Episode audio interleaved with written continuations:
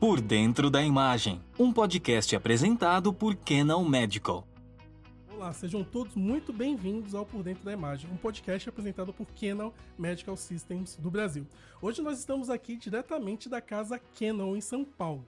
E hoje nós mergulharemos nas profundezas das inovações e avanços em diagnósticos por imagem, especialmente quando se trata da engenharia clínica.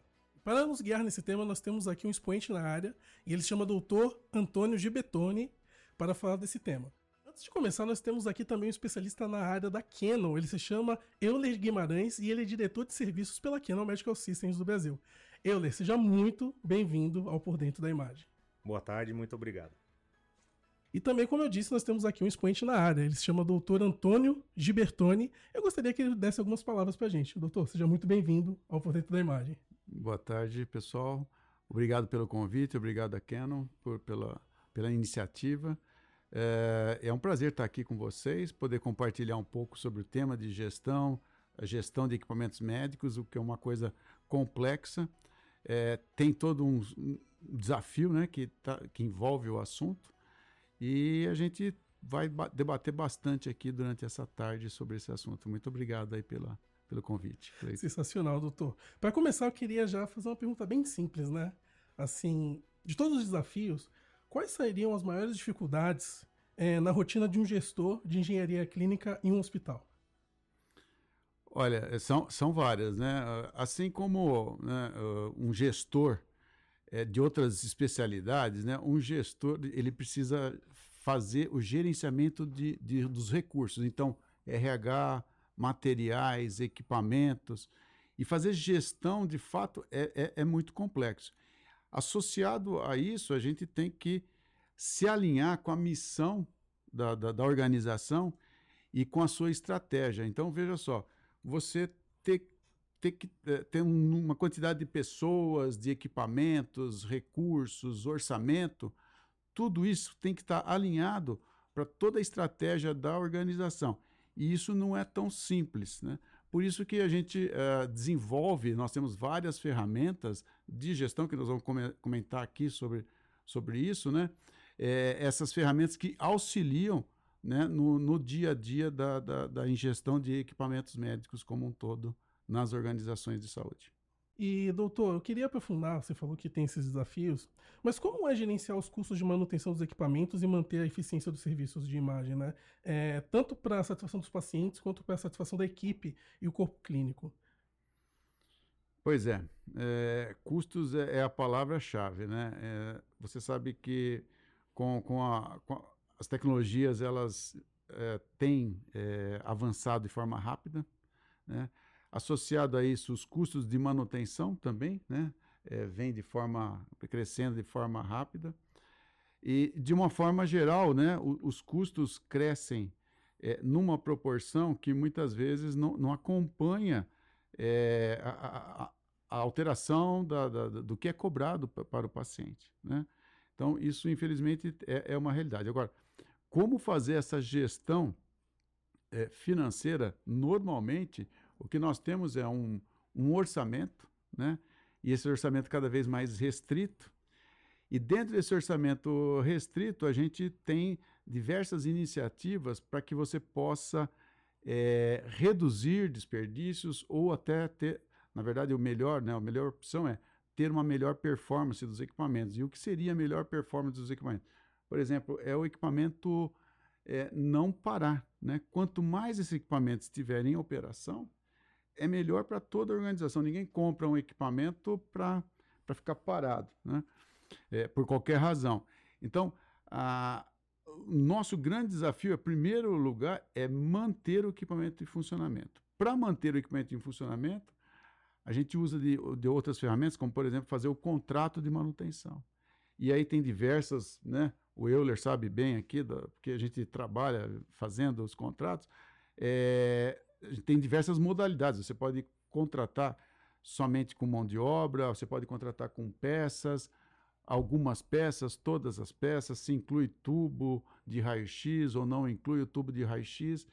Então, vou, uh, nós da engenharia clínica, né, fazendo gestão nas organizações de saúde, você precisa conhecer bem o seu histórico, o histórico do seu equipamento, para saber exatamente qual é a sua, a sua necessidade, né? E como eu falei na pergunta anterior, né? E ver se a sua necessidade está alinhada com a estratégia da organização. Então, é, imagina o seguinte, que você faz um contrato completo de manutenção de equipamento, né? Do, imagina um tomógrafo, só que esse tomógrafo não está sendo usado por algum motivo. Então não tem muito sentido você é, usar aquela verba, aquele dinheiro, aquele custo todo para manter um equipamento que praticamente não está sendo usado. Né? Então, como eu disse anteriormente, nós temos que estar muito alinhado com a estratégia da, da organização. E isso, claro, reflete, sem sombra de dúvida, em custo. Né? E como uh, também havia mencionado, né, nós temos muito desperdício. E aí que está a nossa grande oportunidade, oportunidade na gestão de tecnologias médicas. É reduzir desperdício. Né? É, seja na energia elétrica, consumo de água, é, gases medicinais. Então, tudo isso precisa ser avaliado, medido com indicadores fortes para que você possa, sim, encontrar as oportunidades de melhoria e ir reduzindo custos. Né? E isso é um desafio, né, Gilbertone, não só do hospital e das clínicas de imagem, né? Os fornecedores também têm muita dificuldade em preparar os preços desses contratos de manutenção, porque historicamente, depois do ápice da pandemia do Covid-19, nós tivemos um aumento nas taxas de passagens aéreas, frete, essas coisas, e também as peças que nós importamos, né? Porque esses equipamentos trabalham com peças importadas. Então a gente teve um aumento de custo bem relevante nos últimos três anos, né? Então a gente precisa casar, obviamente, o recurso financeiro dentro da empresa como fornecedor, sem impactar muito o caixa dos nossos clientes. Né? Então a gente procura sempre fazer um contrato, como o Gibertoni bem disse, que atenda a instituição. Existem instituições que preferem ter um contrato mais full e outras que preferem ter um contrato mais simples porque já tem uma, um caixa para poder fazer aquisição de peças e itens mais caros, né? Então, isso é um aprendizado constante e como o Gibertoni bem disse, né, eficiência também é do lado do fornecedor, que a partir do momento que a gente faz um diagnóstico preciso, a gente retoma aquele equipamento para a rotina de uma maneira mais rápida e fica bom para os dois lados, porque a gente retoma o equipamento pelo cliente, para ele continuar os exames com os pacientes, e nós temos uma redução de custo que a gente resolveu o problema no primeiro chamado, na primeira visita técnica, né? Então todo esse aglomerado de informações, a análise que nós fazemos tanto das máquinas quanto o contato com o cliente, ele faz melhorar a eficiência e reduzir despesa para ambos os lados. Nossa, pela fala de vocês, parece que é um tema bem complexo, né? queria até pegar uma fala do Dr. Gibertoni, quando ele disse que equipamento parado é custo, né? Na verdade, eu acredito que seja o custo em dobro, porque você não está atendendo a demanda e também tem um equipamento parado que vai ter o custo da manutenção dele. E aí eu queria perguntar para você, é, Dr. Gibertoni, como identificar, solucionar e criar planos que evitem os problemas no site, porque acho que hoje tudo é conectado, os equipamentos são conectados, para que os equipamentos tenham uma ótima performance e ainda assim tenham um uptime elevado? Boa pergunta, hein, Cleiton? É, e de fato, olha só, né, pensando em custo, né, é, para mim, né, para mim, é, o, o, pior custo é o equipamento parado, né? Ah, tem o custo da manutenção, sim, mas quando você deixa de atender um, um, um cliente, um paciente, você está perdendo receita muitas vezes, né? dependendo se é um hospital particular ou uh, público. É, mas se for público, você está deixando de atender a população e está deixando de prestar um serviço essencial. Então, uma tomografia que está no pronto-socorro, se não está funcionando naquele momento que você mais precisa, esse paciente vai sofrer algum tipo de consequência. Né? E pensando em custo, voltando só um pouquinho, esse paciente vai ter que ser transferido, vamos supor que a máquina está parada, por algum motivo. Está parada. Ele vai ter que, alguém vai ter que colocá-lo na, na ambulância e levar para um outro hospital. Quer dizer, mais custo ainda. Né? E chega lá no outro, talvez não tenha a, a, mesma sorte, inclusive. Bom, mas aí o que fazer, né? É, é assim, a, a, as iniciativas, as estratégias, elas são bem conhecidas, né? Não é novidade para ninguém que é ter um bom plano de manutenção preventiva. Né? É, isso todo mundo aqui conhece. Se você pegar qualquer produto doméstico, você comprar uma qualquer produto da linha branca, você vai ver ali que deveria o seu carro, que tem uma, uma, uma, uma série de, de, O fabricante recomenda uma série de, de, de atividades ou de manutenções preventivas e que isso, de fato, ajuda a estender a vida útil do produto, do equipamento e também dá, dá, dá mais segurança. Né? Então, a manutenção preventiva ela é um, é um bom caminho. Porém, veja, nós falamos muito de inteligência artificial. É, aposto que vocês tenham ouvido isso com frequência aqui no canal todo. o tempo todo, né? E, e, e, gestão de equipamentos médicos não é diferente. Né? Uh, você, é, qual é a dificuldade para você fazer, né? O maior desafio para você fazer uma manutenção preventiva no equipamento médico é você parar. Então, assim, assim como eu, por que, que eu não. É, a, dificuldade de agendar para eu parar o meu carro, por exemplo. Eu tenho um carro, aí eu tenho que parar aquele carro para fazer preventiva na agência. Aí eu fico assim, ah, mas será que eu paro? Será que eu não paro? Que dia que eu paro? Ah, você pode no sábado? Não, no sábado eu não faço preventiva. Ah, então, então não vou fazer. E equipamento médico é a mesma coisa. Imagina que você tem um tomógrafo, né? E, e tem exame a semana toda. Aí, e você precisa de um dia para fazer aquela manutenção preventiva. Essa, aí começam as dificuldades, né? Entre a gestão a missão, a estratégia da organização. Que dia que eu vou parar? Eu falo pro, pro uh, eu ler, uh, vamos fazer, né, no sábado, de madrugada, domingo. Ele falou, não, Gilberto, não, eu não, eu não tenho esse serviço sábado, domingo, de madrugada. É, bom, então como que eu faço? Então, esse é o primeiro desafio da manutenção preventiva. Né? E onde entra a, a inteligência artificial? Né? É, se o, o, manual recomendar uma vez por ano, é uma situação que, assim, veja, é relativamente tranquilo, né? uma vez por ano. Sim. Mas imagina que um determinado equipamento ele pedisse quatro vezes ao ano. Poxa, quatro vezes ao ano se torna bem complicado. E aí que as, os equipamentos novos precisam ter é, modelos de inteligência, que, de sensores, que ajudam a predizer né, a, a condição de determinadas partes ou peças do equipamento. De tal forma que, se era para trocar um filtro ou um, algum elemento em três meses, ele começa a dizer: não, esse filtro não precisa trocar, não. Eu posso trocar daqui com cinco meses, com seis meses. Então, isso é tudo de bom. Né? Então, a ideia da inteligência artificial é, é, justamente auxiliar nesse sentido. E aí, caindo em custo de novo, você diminui custo. E, de novo, primeiro ponto, máquina parada, porque eu fico um dia, vamos supor, né, com o equipamento parado no ano, ou quatro, se for o outro exemplo. Quatro dias parado para fazer manutenção preventiva. Estou deixando Sim. de ter receita, estou deixando de atender um paciente. Então, é, a estratégia, manutenção preventiva. Né? É, segundo desafio, é alinhar né, com, a, com, a, com, a, com a gestão, com a organização, me, ao melhor momento disso. E aí tem que ter um relacionamento bom entre as duas empresas, o prestador de serviço e, e o hospital, a organização de saúde, para que encontre o melhor momento. Né? Porque às vezes, e a gente, pela minha experiência, a gente sempre encontra. Então, por exemplo, é, não é o caso aqui da, da, da, Canon, mas às vezes alguns outros fornecedores falam assim: olha, fa vamos fazer preventiva.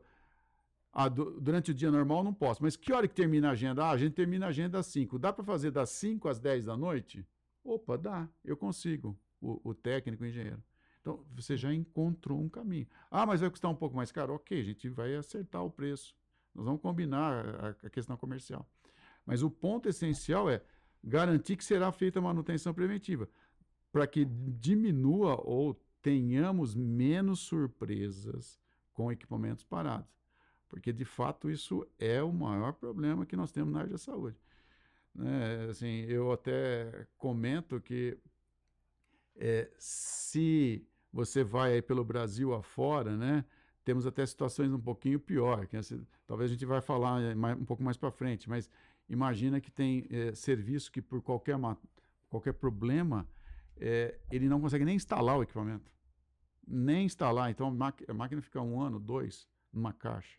Né? O que é pior ainda. Né? E, e, aí, veja, qual é o custo de uma máquina que está parada na caixa? É, é muito pior. Caramba. É... Continuando, eu acredito que para ter essa manutenção preventiva e tudo mais, é necessário uma equipe, né? Uma equipe qualificada. Então eu queria fazer essa pergunta para os dois, né? Como capacitar e manter uma equipe de engenharia clínica habilitada para as novas tecnologias e também para que esse, seja evitado erros operacionais durante o processo? O senhor disse que tem lugares onde o equipamento fica parado por dois anos. Normalmente também é por causa que não tem uma equipe qualificada naquele local para fazer a instalação do equipamento. Seria isso também, doutor? Ah, Cleito, é, é um pouco de tudo, né? É, voltando um pouquinho na definição de gestão, né? Gestão é, é, é, o gestor, ele tem que entender ou ter uma visão completa é, do início do processo, ou seja, desde o momento em que ele imagina um projeto, então assim, ah, vou comprar, vou substituir um novo equipamento, uma ressonância, um raio-x, uma tomografia, um ultrassom, desde esse momento até o momento do descarte final do equipamento. Né? Então, e, e essa gestão, ela, ela tem que varrer todas essas fases, desde o projeto do, da ideia até o descarte do equipamento. E o que não é menos importante, porque depois, se a gente falar sobre meio ambiente, esse equipamento está sendo descartado em algum momento, ele precisa ir para o lugar correto, né? não ser descartado de forma é, aleatória em qualquer lixão. Né? A gente pode falar depois disso. Né? Mas voltando para a sua pra pergunta original da, da questão de, da equipe, é, aí é o grande, grande, grande desafio. Né? É, não só nas organizações de saúde, mas também nos grandes fornecedores, né? O, o, principal desafio é você contratar, né? É, é uma pessoa que tem uma, uma, uma, capacidade, uma formação já ok. Então, normalmente a gente contrata técnicos, engenheiros. É, pela minha experiência, a gente, para dar essa capacitação completa, a gente já pega como estagiário, então fica estagiando com a gente pelo menos de um ano, pelo menos, mas o ideal é sempre dois anos, fica estagiando, aí depois ele vai ser, ser contratado, efetivado, a gente tem um sucesso muito grande com as efetivações de estagiário, é, esse ano já fizemos isso, efetivamos uma, uma engenheira. Aí começa como júnior, vai crescendo, aprendendo, tendo, fazendo cursos, aí pleno, engenheiro sênior, até se tornar um especialista. Isso é um processo lento. Né? E se você. É, esse acho que é o maior desafio das organizações, organizações de uma forma geral, em diversos aspectos, não só na área é, de equipamentos médicos. Por quê? Porque os equipamentos estão avançando de maneira veloz, muito rápida. Então, assim, a gente fala aqui de inteligência artificial, machine learning. A máquina está aprendendo e, e, como que o usuário consegue interpretar isso, saber se está certo, está errado, é, e, e, como que o engenheiro vai saber se isso está certo ou está errado. Então, esse é um desafio que, que nós estamos vivendo no mundo. Né? É, porque é uma velocidade maior do que é, professores, educadores, as empresas estão acostumadas, né? Então, assim, normalmente você manda um engenheiro, ele fica uma semana, 15 dias, 20 dias na fábrica, em treinamento, e ele tem aquele mergulho é, daquele equipamento ou daquela, daquele modelo, de, daquela modalidade.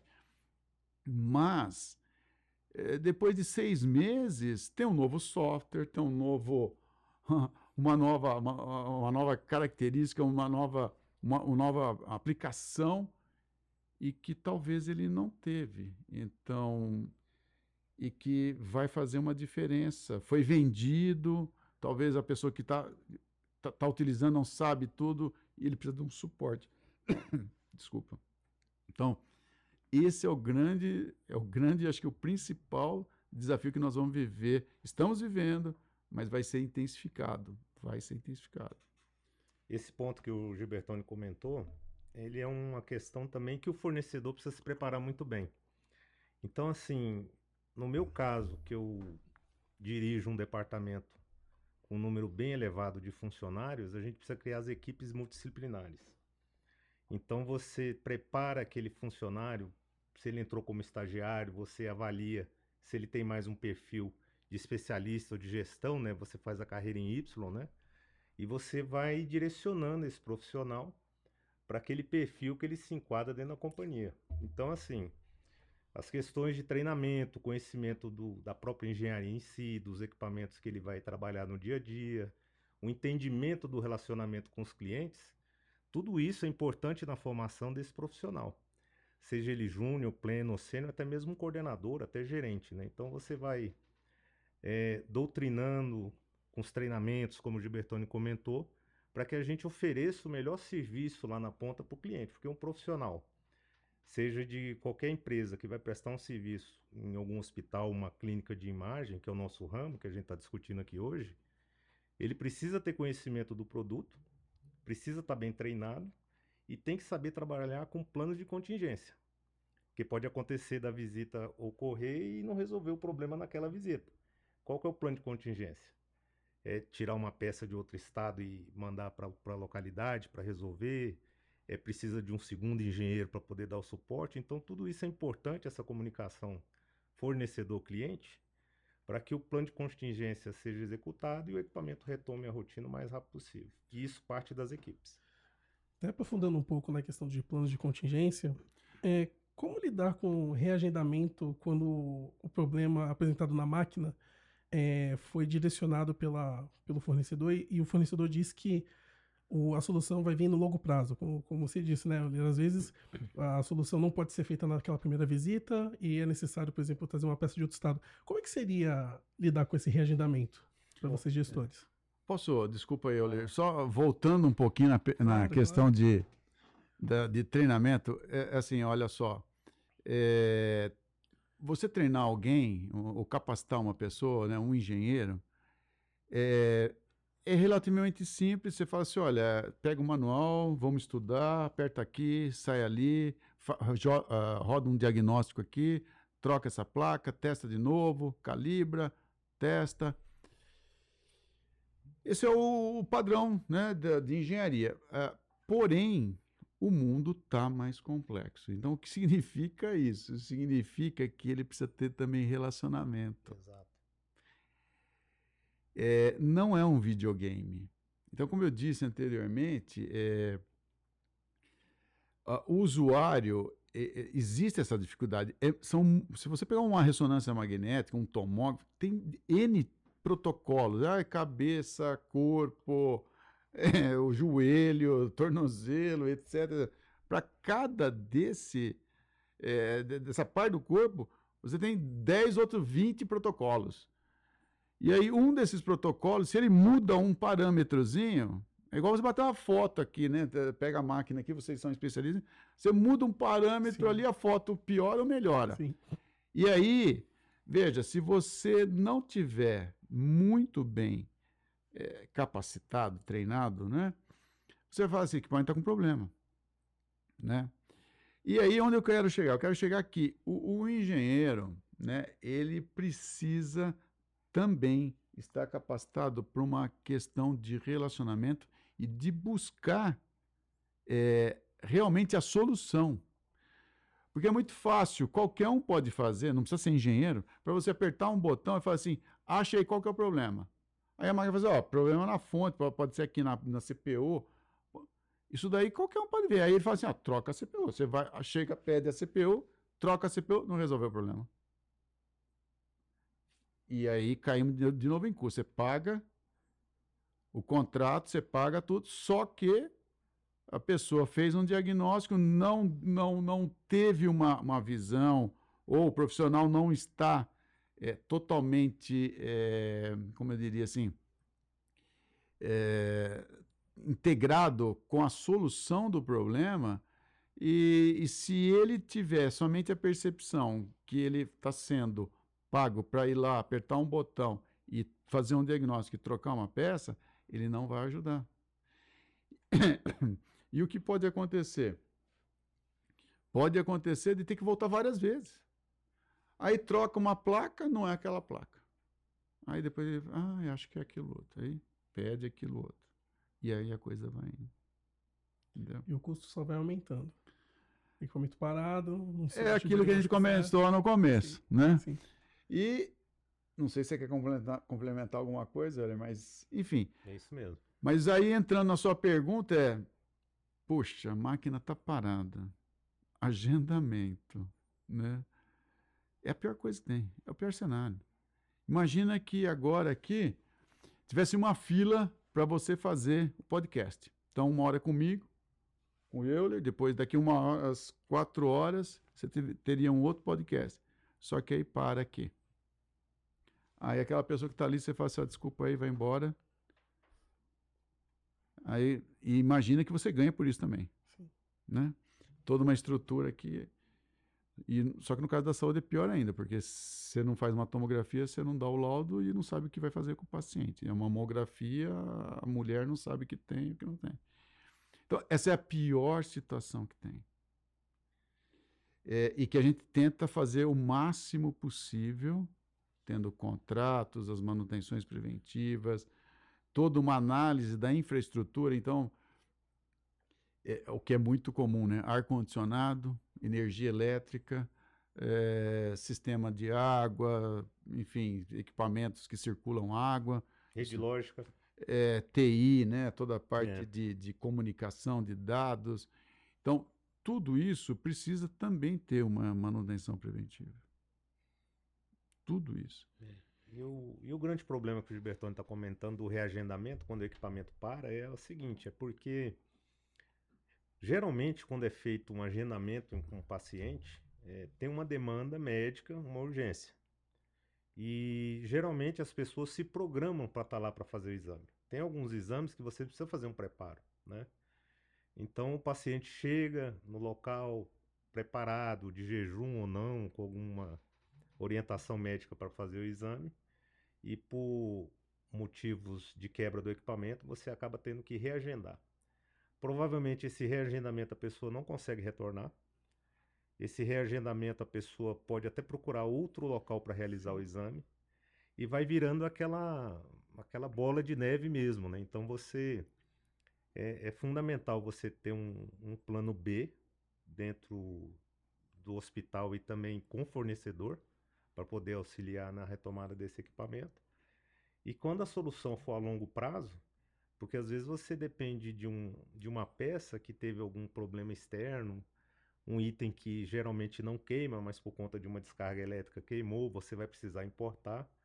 Você tem que contar com os prazos de importação. Então, são questões muito sensíveis e delicadas que a gente precisa tratar com relacionamento e deixar o cliente sempre avisado. Então, a gente tem que jogar com 100% de transparência referente a esses prazos, porque o prazo vai ditar como o cliente vai se preparar para passar aquele período até o equipamento voltar a operar normalmente. Correto, depois?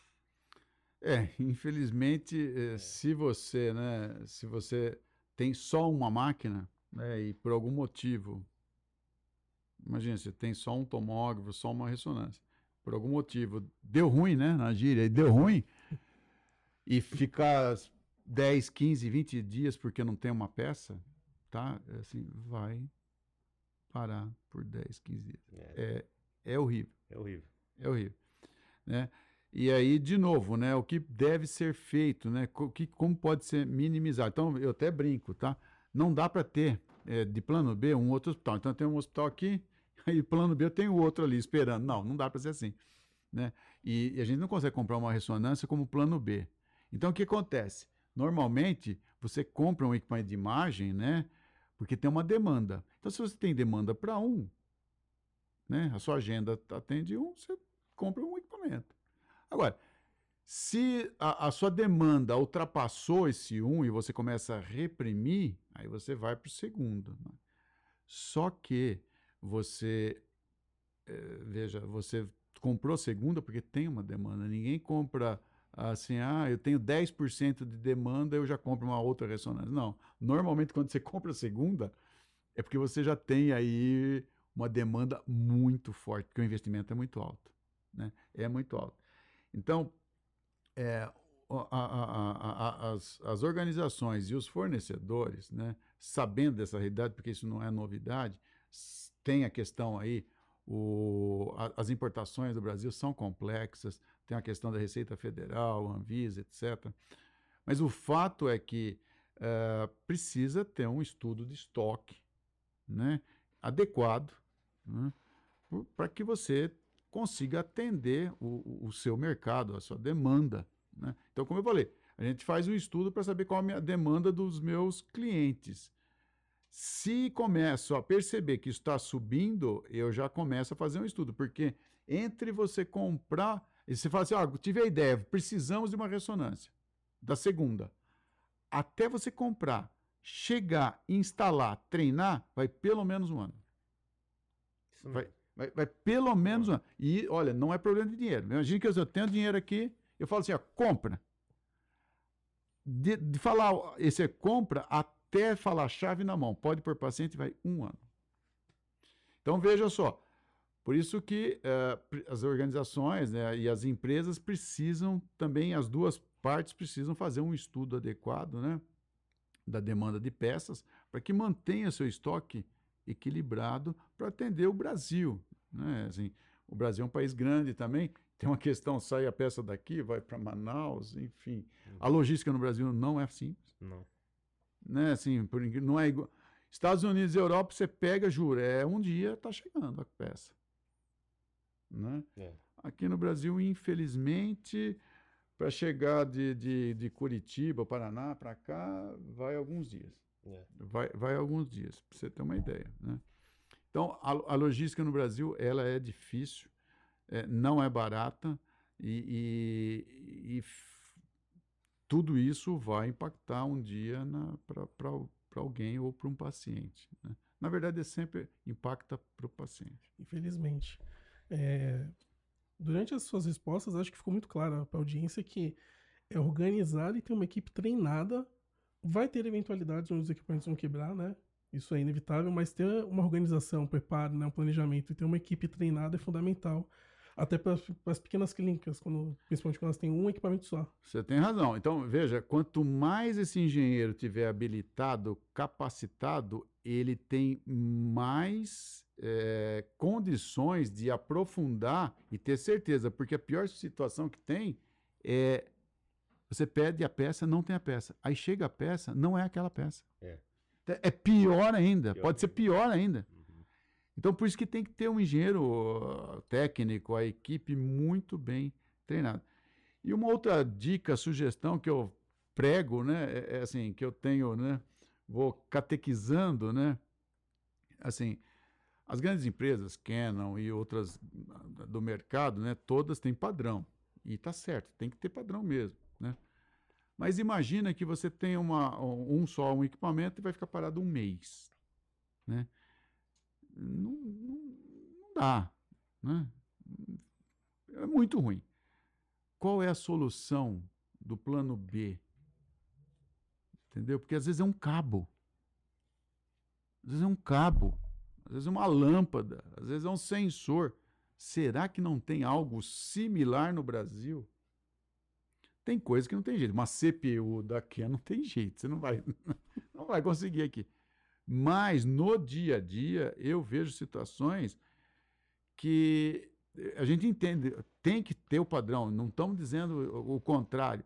Mas para não ficar 20, 30 dias sem aquele equipamento, será que um plano B e uma, uma nacionalização, pelo menos daquele item provisoriamente, aí fica uma, uma, uma, sugestão, aí até um debate, né? É.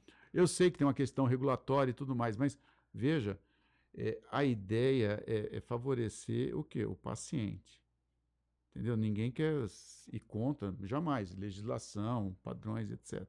Mas dentro dos padrões, você deveria ter pelo menos alguma alternativa, que, que é o que você falou, plano B. Porque a questão das peças, né, Gilbertone, todas essas empresas fornecedoras, né, não só na área de diagnóstico por imagem, as multinacionais, elas trabalham em faixa aí de 80 a 85% das peças todas importadas. E os outros 15% são variáveis que a gente encontra no mercado nacional com autorização do nosso fornecedor. Por exemplo, alguns cabos, alguns modelos de HD que usam em algumas máquinas, né?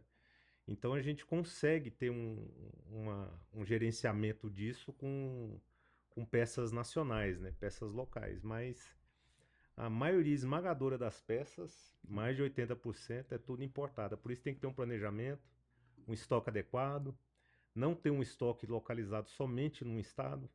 Nós trabalhamos hoje com quatro estoques espalhados no Brasil, né, para a gente poder atender essa área geográfica enorme que é o Brasil, né, e atender mais rápido nossos clientes, mas é uma questão delicada mesmo, porque a grande maioria das peças vem todas de importação e a gente depende de prazo.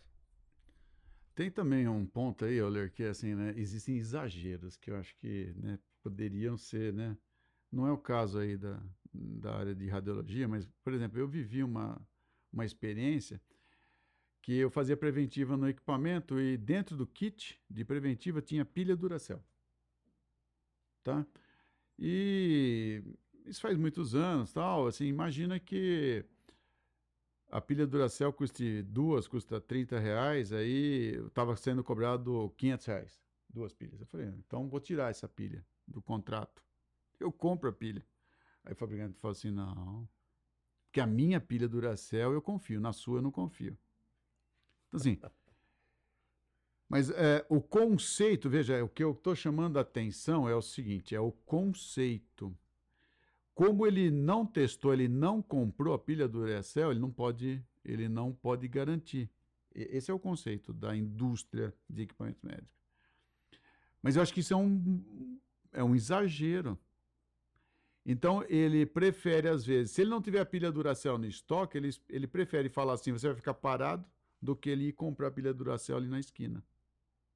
Então, esse é o ponto que eu chamo a atenção. Óbvio que placas eletrônicas de equipamentos específicos não tem como. Não, não, não existe o plano B, infelizmente.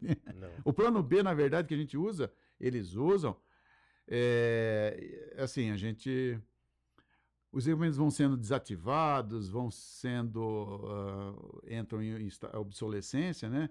A gente usa uma placa desse equipamento que estava ali parado. Às vezes ele recebe um equipamento novo, ele tem um ali em demo. Existem um, algumas saídas, né? Que são poucas, mas é e ajuda, né? Engenheiro, você sabe que gosta de guardar tudo, né? Em casa de engenheiro a gente tem peça que não acaba mais. Você guarda tudo, porque um dia pode precisar. O duro é que a gente esquece que tem em casa, né? E compra de novo. e, compra... e às vezes compra de novo. É. Mas é, é, é, isso, a gente. É, existe um pouco de exagero, e eu, eu acho que dentro desse conceito se perde oportunidade de homologar fornecedores locais. Sim. Né? Então, assim, de novo, a questão da pilha Duracell, mas tem sensores, filtros, lâmpadas, cabos, que é o que dá muito problema. Então, assim, quantas vezes queima CPU de um equipamento da, da Canon? Não é, veja, é raro. É, é muito difícil. Né? Quando queimar essa CPU, vai ter que trocar a CPU. Não tem, não tem no, ali, ó, não, não dá. Normalmente não dá. Às vezes tem algumas CPUs que vêm com outros fabricantes, outros equipamentos, que é uma CPU Dell. E aí você falando, mas não é igual. É. Pode comprar. Teoricamente, sim. Alguns já entendem que isso pode ser feito, outros às vezes não entendem. Né? Até, às vezes tem fornecedores que já citam, não, você já compra no mercado local essa CPU. Por quê? Porque é igual que eu vou te mandar e né?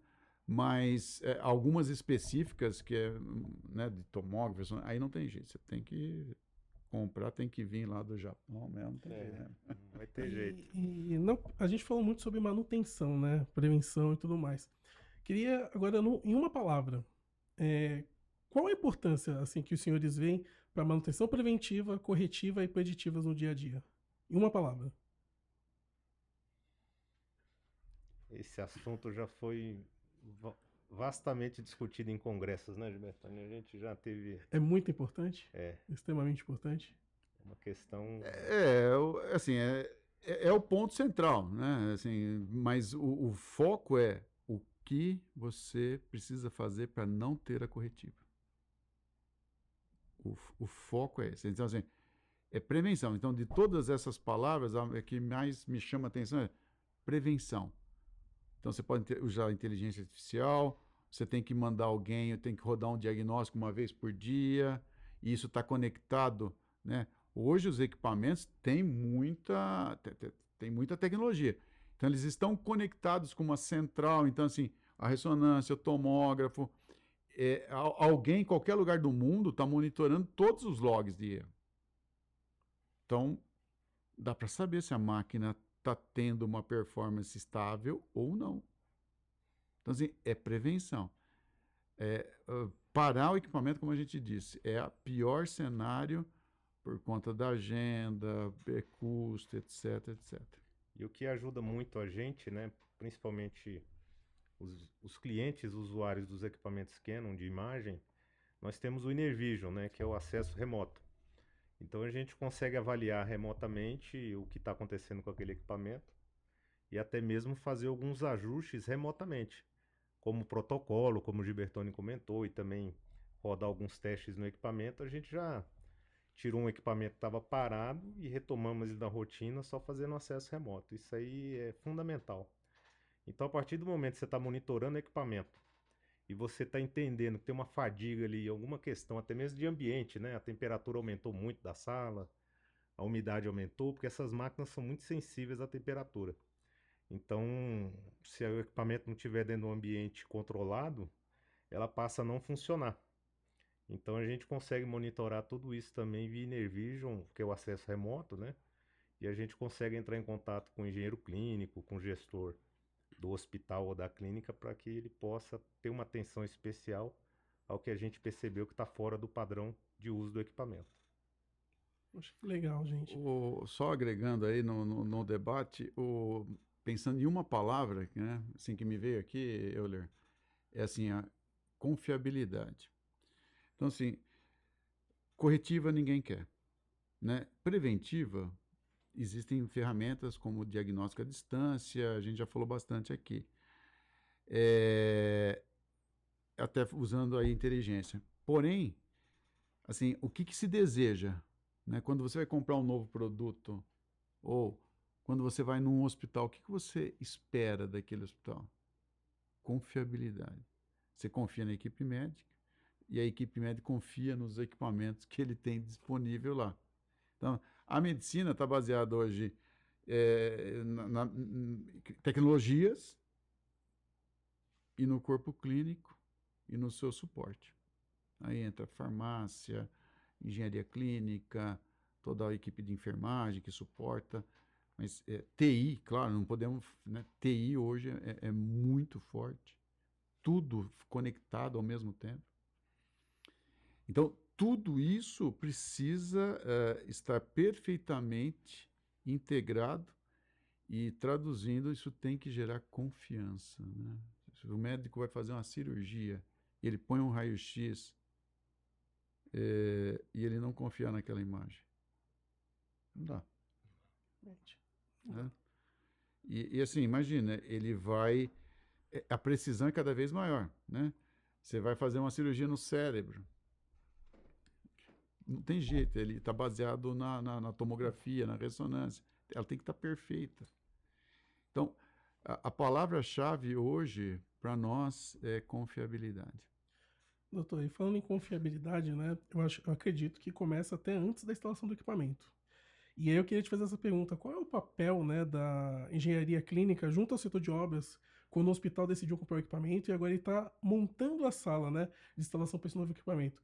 Quais são os principais desafios que a engenharia clínica enfrenta nesse momento? Boa pergunta, hein? É, ele, ele preparou bem, né? Desculpa. Tomar uma água aqui. Então, é, a gente tem que sempre lembrar o seguinte, né? Depois que foi definido o equipamento, ah, vou comprar tomógrafo tal, modelo X, né? É, isso requer um projeto. Tudo uh, cai em projeto, né? Na, na primeiro definição do layout da sala, né? Uh, e esse layout ele tem que estar tá consensado com o usuário e com uh, o fabricante. Então, vamos supor, eu vou pôr a mesa do tomógrafo nessa posição ou na transversal. E a sala do operador vai ficar aqui ou vai ficar lá? Uh, a entrada do paciente, o vestiário do paciente. Então, é, aí já começa um, um debate multidisciplinar. O, o, usuário, né, ou quem vai estar tá, tá executando a rotina, engenharia clínica, engenharia de obras, arquitetura, tá? Às vezes, às vezes não, física médica blindagem. Então tem TI, tá? A gente não, não, falou, mas talvez depois a gente fala a questão de é, segurança da informação, que é muito importante. Então, é, todo mundo tem que estar envolvido nessa definição desse layout. E uma vez definido o layout dessa sala, tá?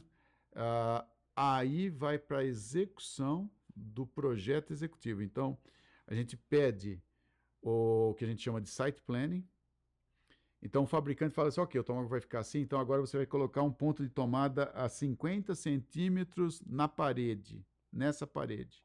Aí vai ter uma canaleta que vai rodear a sala a 30 centímetros de altura e vai sair naquele, naquele espaço ali. Então, vem esse site plan, geralmente, né, no caso da Canon, vem do Japão, eu acho. Sim. Né? Vem lá da matriz, e com isso, a, o pessoal da equipe de engenharia e obras faz o projeto executivo, ou seja, aqui nessa parede tem que descer um, uma fiação elétrica que suporta a potência do equipamento. O ar-condicionado vai estar posicionado uh, aqui de tal forma que vai ter toda uma qualidade do ar, mantendo a umidade e temperatura. Então, tudo isso é calculado com o pessoal de, de, de obras, tá? Uh, e atendendo, tem legislação, então tem RDC 50, que é da Anvisa, então tem tudo. Hoje, felizmente, o Brasil é bem recheado de legislação. A gente atende todas as, deve ser atendido todas as legislações, claro. Uh, uma vez feito esse projeto, aí vem a execução. E a execução é, tem que ter o acompanhamento, tanto do engenheiro da, da engenharia clínica, né, o técnico da engenharia clínica, e o próprio fabricante tá? Para evitar surpresas, né? E, surpresas do, do, tipo assim, olha, cadê o quadro que estava aqui? Ué, mas não era para ter quadro? Não viu o quadro? Como não viu? Está aqui no projeto. Né? Então, para evitar isso, você vai lá, passa uma vez, duas, três vezes antes, você acompanha a obra. A obra, normalmente, dependendo do equipamento, se for um ultrassom, é muito simples. Mas se for uma tomografia, uma ressonância magnética, uma, uma angiografia, é mais complexa, vale a pena fazer umas duas visitas junto com a engenharia clínica e com os engenheiros da obra. Se fazendo isso, você tem tranquilidade. Mas o que eu queria, eh, lembrando aqui, uma coisa muito importante, que, é, que assim, é bem na origem do projeto. Antes mesmo de comprar ou definir a compra do equipamento, assim, a gente tem que fazer um estudo de acesso do equipamento para chegar na sala que está definida. Então, assim, imagina que eu. Aqui nós estamos no té. Não, aqui já é o primeiro andar, né? Sim. É, imagina que nós vamos colocar aqui uma, uma, uma tomografia aqui. Bom, por onde eu vou entrar com a tomografia? Aqui. Então, já estuda bem antes, no início de tudo. Não, aqui não dá. Não, vai dar. A gente vai ter que abrir aquelas. tirar todo aquele caixilho lá, aí vir um guindaste, a gente empurra, pra, vai caber. Vai virar o showroom aqui da, da, da, da, Canon. Vai ter um tomógrafo aqui. Doutor, então, antes de assinar o cheque com a compra do equipamento, a engenharia clínica já entra com esse estudo, Sim. definindo se é possível Sim. ter aquele equipamento, se aquele equipamento é Sim. é comportado no hospital ou na clínica onde vai ser instalado. Sim. É fundamental isso. Você não pode ter surpresa. Chegou a máquina e falou, ah, agora não dá. Não, como assim não dá? Não, não é, como eu falei, demora muito. Então, todo o projeto, o dinheiro, o investimento. Né? Mas a ideia é que você é, faça esse estudo preliminarmente e aí você tem total condição. Não, dá para entrar. Mas a gente tem que tirar toda essa parte aqui. Ah, que a gente tem que tirar? Não, isso é, é um caixilho, isso, isso não é alvenaria, isso é drywall. Não, a gente tira fácil e depois recompõe. Ok. Mas e a laje suporta? Hum, não suporta. Bom, mas dá para fazer reforço? Vamos calcular. Antes. Antes, não depois, porque depois. Planejamento de novo. É, planejamento. Então, gestão é isso. Né? É planejamento. E um, só para né, comentar um pouco, eu falei que tem vários hospitais ou vários equipamentos que estão em caixas parados por aí afora por conta. Começa pelo espaço. Então não tem o espaço adequado, aí depois não tem a cabine elétrica adequada que suporta. Então imagina, você vai cabe tudo aqui, aí você liga na não, cai, cai o prédio inteiro aqui. É. A, a, a energia do prédio inteiro cai, imagina. E lembrando, né, Gilbertone, que o custo não é só da aquisição do equipamento, você tem um custo para você preparar toda essa sala para receber o equipamento, né? Então, isso é bem comum no Brasil, principalmente órgão público, que eles têm a verba para fazer a aquisição do equipamento, mas não tem a verba para fazer o preparo da sala. Então você vê equipamentos em caixas aí por um, dois, três anos aí, mais por conta da falta do preparo para poder ter aquela sala pronta para receber o equipamento e colocá-lo em funcionamento. Isso é uma questão bem crítica mesmo, essa área de projetos. Infelizmente, né? Lembrou bem, é, é, é isso mesmo, tem que. Isso acontece. Agora, tem saídas para evitar isso, né, Euler? Uma, uma saída é, né, que, que é, é, você, quando assina o contrato de compra e venda, que você só emite vamos dizer, o. Eu acho que vocês não tenho certeza, mas enfim, você só emite a fabricação do, do da máquina depois que você vê que o site já está já está semi-pronto ou pronto, né? Para evitar que a máquina chegue, né? E isso é um problema. Então, no, no Brasil, com certeza isso é um problema. E, e as empresas, veja, para nenhuma empresa né? Eu, nenhuma empresa é bom você ver a sua máquina encaixotada. Não. Não, não é bom.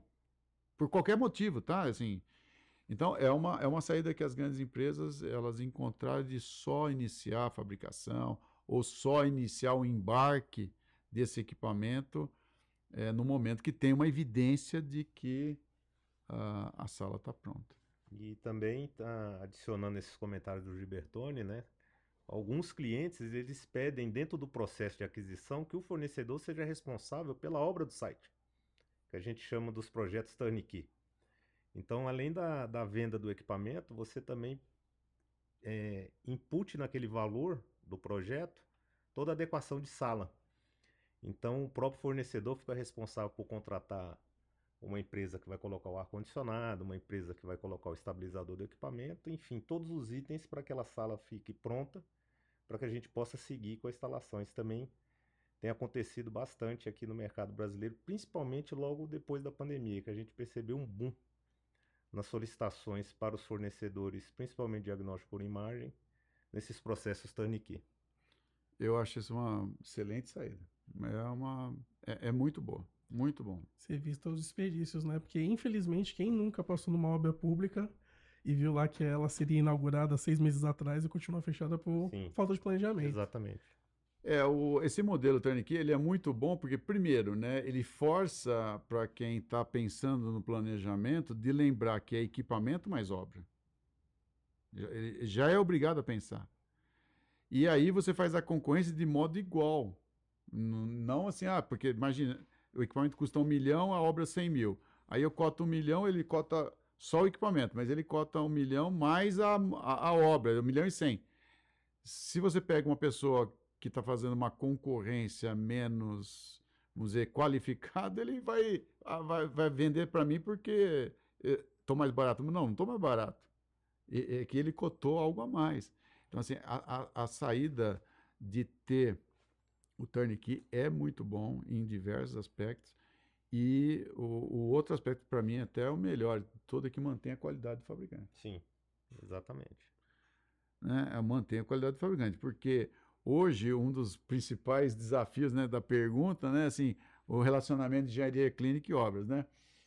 É assim, fica sempre, imagina, três partes: a obra, a engenharia clínica e o fornecedor. E aí fica aquela coisa, ah, não, não é isso, não, não é aquilo, não, não sei o quê.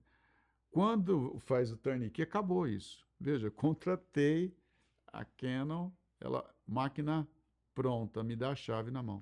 Poxa. Perfeito. Essa tem seu custo, claro, mas talvez seja menor, inclusive, do que você contratar todo. Né? Porque Perfeito. tudo vira concorrência. Tudo. Perfeito. Senhores, infelizmente nós estamos chegando ao final do episódio. Poxa, já? Ah, Já, infelizmente. Mas antes eu tenho uma última pergunta, né? O doutor Gilbertoni falou sobre desafios. Eu queria saber quais foram os seus maiores desafios, pessoais e profissionais, e depois queria saber do Euler também.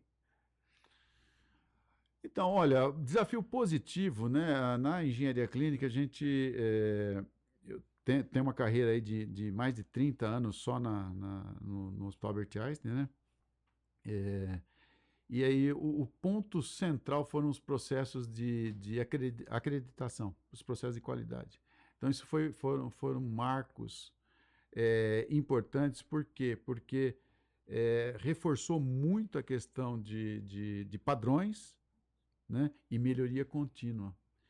É, então, por exemplo, né, a gente falava de manutenção preventiva, falava, mas agora manutenção preventiva é algo é, não é algo que assim, ah, se der, vamos fazer. Não, é, é mandatório. E mais mandatório ainda é ter a melhoria. Então, assim, a máquina parou, parou por quê?